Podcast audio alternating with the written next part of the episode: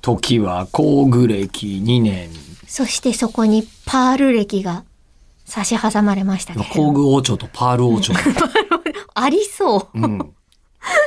え、なんか結構私好きな工具、田崎真珠ですって言いましたけうど、んあの、工具としてではなくて真珠として一番好きなのは琵琶湖の本真珠。うん。って呼ばれているものとか、あとヴィンテージパール。かつて、あの、取れたもので、今はもう製造もできないし、取れませんよっていうものを大事に大事に琵琶湖の方で管理なさっているメーカーさんがあって、そこと、あの、こうデザインとかを決めたりっていうのが、今ね、結構私の中でマイブームなんですよ。そういう宝石ってめちゃめちゃ持ちそうな気がしますけど、真珠って持つんですかあ、持ちます持ちます。持つんだ。はい。なのでもう本当、私はないですけれども、代々、おばあちゃま、古来の、なんかこう、あのー、なんだろう、クレオパトラがしてたみたいな、そんなのはないんですかクレオパトラいしや、てたクレのかなオパトラかどうかわかんないいな。ですけど、あ、あの、エジプ昔の高貴な人が、みたトいな。の方にあったかどうかがわからなくて、貢ぎ物として渡ってきた可能性はあるんですけど、エジプトどうしても川なので、でも100年ぐらい経つとなくなっちゃうとか、そういうことは別にない。はないです。あ、そうだ、ないんだ。うん、うん全くもって。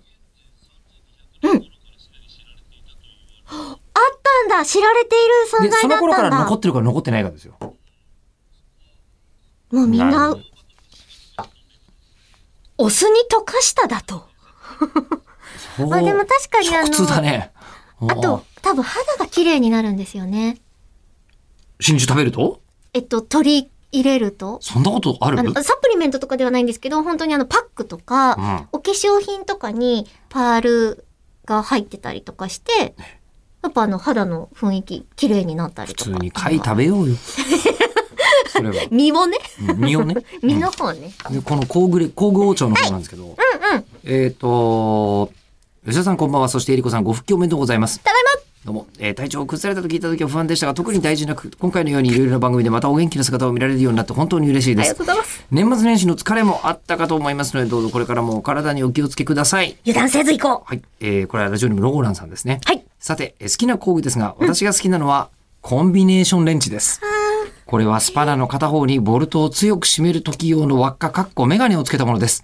独特のギチギチとした音がするラジェットレンチなども好きなのですが、このコンビレンチは比較的安いのもあって、仕事でよく使い愛着があるので、これを選ばせていただきました。